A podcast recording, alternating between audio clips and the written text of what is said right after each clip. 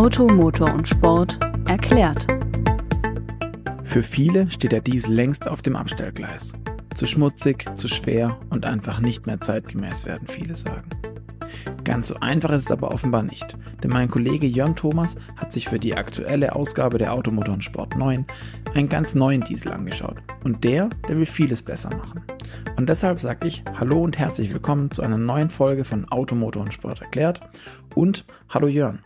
Jörn ist übrigens heute nicht mir gegenüber, sondern am Telefon, wegen dieser ganzen Corona-Sache. Und deswegen möchte ich mich von vornherein schon mal entschuldigen, falls es irgendwelche Probleme bei der Audioqualität gibt. Jörn, zum Einstieg vielleicht die schwierigste Frage. Sind die Tage des Diesels denn in deinen Augen auch schon gezählt? Erstmal vielen Dank, dass ich das hier erklären darf heute. Ähm, der Diesel hat sehr wohl eine Zukunft. Je intensiver man sich damit beschäftigt, umso klarer wird einem das eigentlich. Denn sparsam war er schon immer, daran gab es ja auch nie Zweifel. Jetzt kam er halt ein bisschen in die Diskussion wegen der Schadstoffthematik. Aber wenn man sich mal genau ansieht, gibt es da sehr gute Lösungen. Beispielhaft kann man sich bei VW mal ansehen. Ähm, und zwar gibt es da Lösungen sowohl bei kleineren Motoren, also zum Beispiel beim 2-Liter-Motor, als auch bei dem großen 4 Liter V8 im Touareg, den wir jetzt im Test hatten. An dem kann man es ein bisschen aufhängen. Ähm, man denkt ja, so ein großer Diesel, totaler Quatsch, das kann gar nicht funktionieren. Aber nein, wenn man sich mal ansieht, was VW da reingesteckt hat, hat der Motor durchaus eine Zukunft. Das ist ziemlich spannend. Ähm, aber du hast gerade gesagt, es gibt ja kleine und große Diesel, bei denen es noch Sinn macht. Was ist denn der kleine Diesel? Also gibt es den auch noch? Oder ist der, ist der dann wenigstens tot?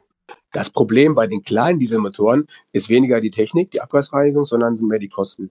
Denn die Abgasreinigung ist relativ teuer. Man muss also hinter dem Motor noch relativ viel tun. Das erkläre ich nachher nochmal.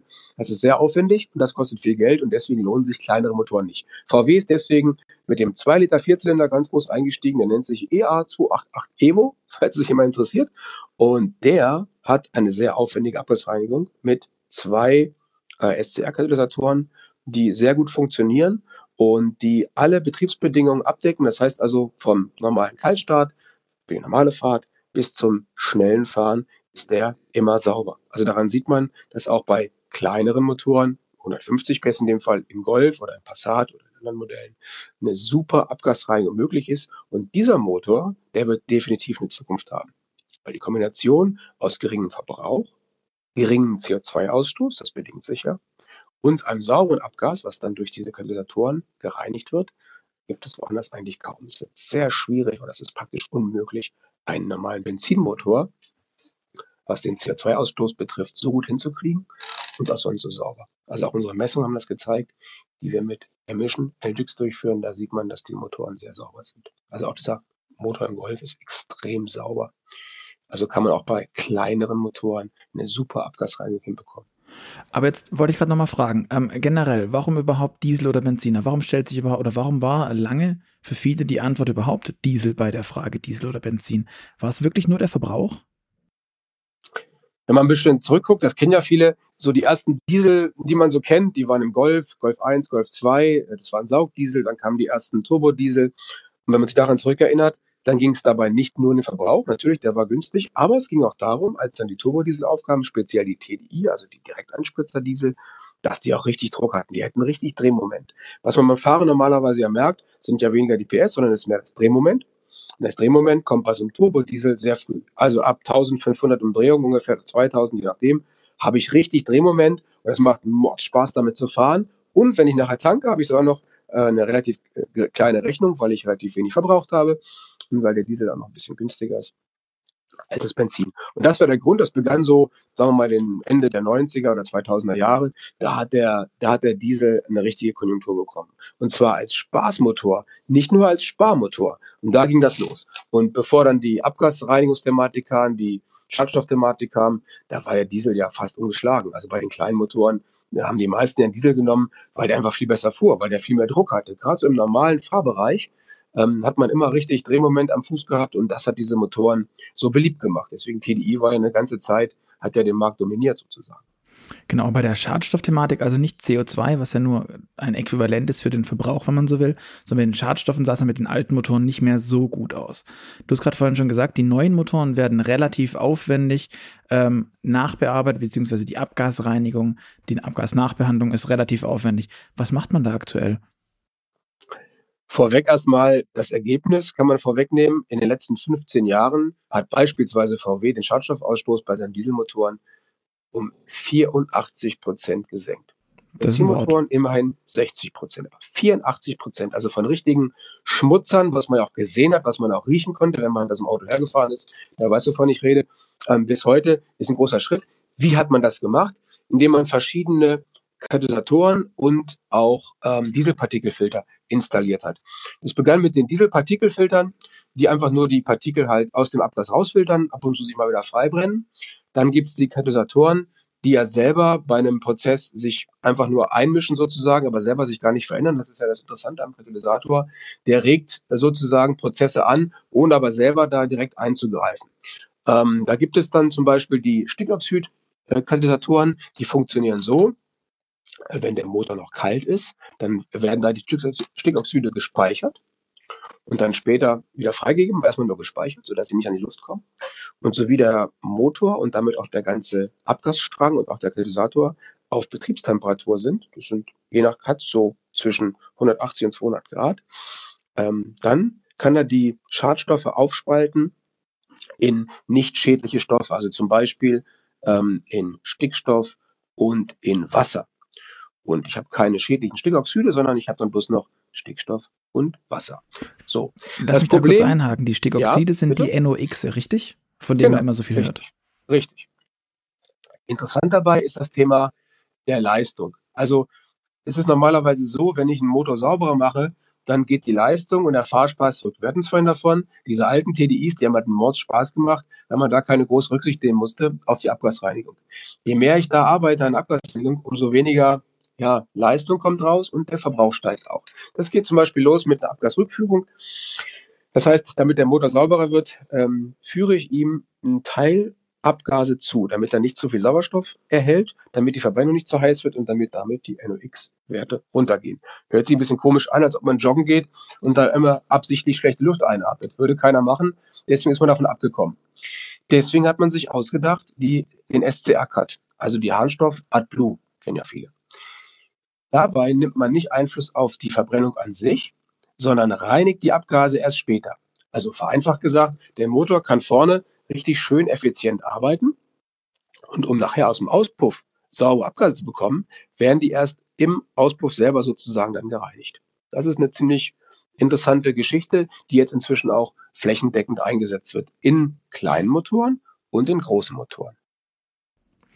Okay, ähm, Jetzt ist die Frage, also es wirkt ja tatsächlich ein bisschen paradox. Großer Motor klingt für die meisten wahrscheinlich nach viel Verbrauch, viel Leistung. Viel Verbrauch heißt doch aber automatisch auch äh, viele Abgase, viele Schadstoffe. Ähm, wieso baut VW jetzt für den Touareg, du hast es angesprochen, ein V8, ein 4-Liter-Aggregat, riesig groß, riesig viel Leistung. Das kann doch gar nicht gut gehen am Ende. Na gut, die Kunden möchten das haben. Und dann hat VW sich gedacht, okay, wir bauen ihnen das. Und dann haben sie ganz viel Technik reingebaut, um diesen Motor sauber zu machen. Eben die von mir schon genannten äh, Katalysatoren, aber es geht sogar schon früher los. Denn so ein Motor wird von Anfang an sozusagen top gemanagt. Das beginnt bei der Verbrennung. Da arbeitet man viel mit der Form des Kolbens, mit der Einspritzung, mit den Drücken, die man da hat, mit äh, Einspritzventilen, die ganz fein arbeiten, die in Millisekunden mehrere gezielte Einspritzungen loslassen. Das geht weiter über die Steuerung der beiden Abgasturbolader, die ich habe. Ich habe zwei Stück.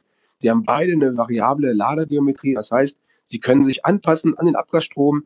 Habe ich viel Abgas, dann machen sie ihre Leitschaufeln ganz weit auf, sodass sie davon möglichst viel einfangen habe ich mehr Abgas, können Sie die Schaufeln ein bisschen anlegen, sodass nicht zu viel Druck entsteht. Und auch die Regelung der beiden Lader. Zuerst läuft nur einer im unteren Drehzahlbereich.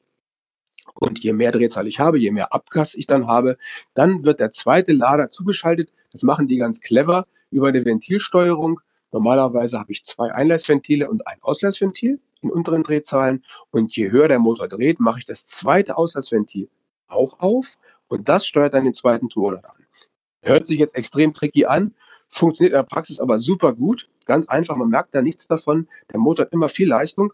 Und wir hatten im Test nachher einen Verbrauch von 10,4 Litern, was für so einen 2,2 Tonner mit 400 PS ein extrem günstiger Wert ist. Ich habe 900 Newtonmeter und dafür sind 10 Liter Verbrauch wirklich gut. Das ist echt brachial. Ähm, jetzt muss ich aber noch fragen, Audi hat ja im Prinzip auch so einen 4 Liter V8. Ähm, ist der VW-Motor jetzt wirklich anders oder labeln die den einfach nur um und kleben ein VW-Logo auf den Deckel? Das wäre ja zu einfach. VW hat eine bisschen andere Philosophie. Sie machen es ein bisschen einfacher. Der Audi hat zu dem Ganzen, was ich erzählt habe, auch noch ein extra Thema. Die haben für die ganz niedrigen Drehzahlen noch einen elektrischen Zusatzverdichter. Also in dem Moment, wo der Motor noch nicht so richtig Luft holen kann, weil er nicht genug Drehzahl hat, bekommt er sozusagen eine Atemspende durch einen elektrisch angetriebenen Zusatzverdichter. Das muss man sich vorstellen wie so ein Kaltluftföhn, der dann ordentlich Luft reinbläst, damit der Motor unten schon richtig Druck hat. Das geht aber nur, weil der Audi noch eine extra 48 Volt Anlage hat. Die arbeitet einerseits für das Fahrwerk, da wird einiges mitgetan, zum Beispiel werden da die Stabis angesteuert und aber auch für diesen Zusatzverdichter. Das hat sich VW gespart, aus Kostengründen, aus Gewichtsgründen, weil es einfach dann zu viel wäre. Und sie haben es geschafft, den Motor auch ohne so einen elektrischen Zusatzverdichter sehr effizient zu gestalten und auch entsprechend leistungsstark zu gestalten. Das ist der Unterschied. Also man leistet sich im Konzern zwei verschiedene Konstruktionen, wobei der VW der etwas einfachere ist, aber der im Alltag deswegen nicht unbedingt schlechter ist. Das ist ziemlich spannend. Und vor allem finde ich noch interessant in dem Zusammenhang, dass Porsche beispielsweise jetzt komplett auf den Diesel verzichten möchte. Und das heißt, es gibt wirklich nur noch diese zwei Abnehmer, also im Konzern Audi und VW, oder? Ja, was sehr schade ist, weil wenn man den Motor mal gefahren ist, der fährt sich wirklich sensationell. Also ab 2000 Umdrehungen geht das los mit dem Drehmoment und spätestens bei 2,5 habe ich dann da den vollen Druck, also diese 900 Newtonmeter. Das ist wirklich klasse. Und um nochmal auf die Zukunft zu schauen, was ich eingangs erwähnte, wenn man jetzt denkt, das ist ein Dinosaurier und der wird bald eingestellt, so sollte man nicht rangehen. Die schaffen jetzt schon die äh, Bestimmungen für die Stickoxide, werden jetzt schon eingehalten. Und wenn man dieses von mir mal eingangs erwähnte Twin-Dosing-Verfahren macht, das heißt also, wenn ich nicht nur einen Harnstoffkatalysator, einen SCR-Cut einbaue, sondern zwei, wird der Motor noch sauberer. Denn dann kann ich in der Kaltlaufphase, wird der vordere angesteuert, wenn, das, wenn der Motor noch kalt ist, der wird sehr schnell warm, der vordere Katalysator.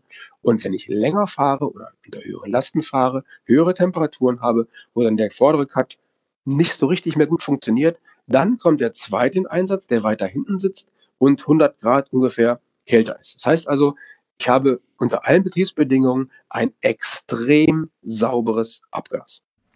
Das klingt cool. Das heißt, da ist echt noch ordentlich Luft nach oben und für mich zusammenfassend, der Diesel ist noch lang nicht tot, richtig?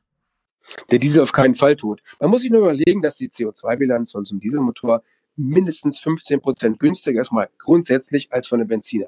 Einfach, weil er effizienter arbeitet. Mal grundsätzlich. Und wenn man dann diese Abgasreinigung, wie ich sie beschrieben habe, in den Griff bekommt und auch die, die, die Finanzierung in den Griff bekommt, dass es nicht zu so teuer ist, dass man es versucht, einigermaßen die Kosten im Griff zu halten, wie ich es erklärt habe, wie das VW ja macht bei dem Tubarek, indem man nicht alles reinpackt, was möglich ist, dann hat der Diesel auf jeden Fall eine Zukunft, was auch unsere Messungen zeigen, denn die Dinger sind nicht nur sauber, sie sind auch sparsam und da glaube ich schon, dass da noch eine Chance ist für die Zukunft für den Diesel.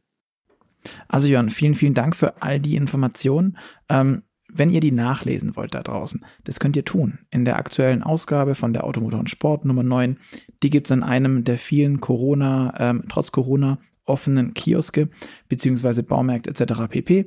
Ähm, außerdem gibt es natürlich die ganze Sache auch im Abo und damit es zu euch nach Hause kommt, haben wir noch eine Kleinigkeit für euch. Ihr könnt euch nämlich eine Ein-Ausgaben Abo-Variante äh, besorgen. Dafür geht ihr einfach auf www motorpresse-aktion.de slash AMS und da bekommt ihr eine Ausgabe ganz für umsonst nach Hause geschickt. Ich finde, das ist eine faire Sache. Ihr müsst einfach eure Adresse eintragen und dann kommt das Ding zu euch. Das einmal hört dann auf. Wenn es euch übrigens gefallen hat und ihr uns noch eine Kleinigkeit dalassen wollt, dann würden wir uns freuen über einen Kommentar. Zum Beispiel auf iTunes eine Bewertung. Ihr dürft es auch gerne an eure Freunde weitergeben, ähm, die Info, was wir hier machen. Und ähm, ansonsten könnt ihr uns natürlich auch schreiben, wenn ihr Fragen, Wünsche, Anregungen habt, vielleicht auch zu Themen, dann meldet euch gern. Am besten an podcast-ams.motorpresse.de. Einfach eine kurze Mail. Wir beantworten die auch versprochen, wenn ihr eine Frage habt zu Jörn oder an Jörn zu dem Thema ähm, 4 Liter Diesel von VW, den EA 898. Fragt sie, ich leite sie weiter, ihr kriegt eine Antwort, versprochen. Ich sage nochmal Danke Jörn für die Infos und bis zum nächsten Mal. Vielen Dank. Tschüss.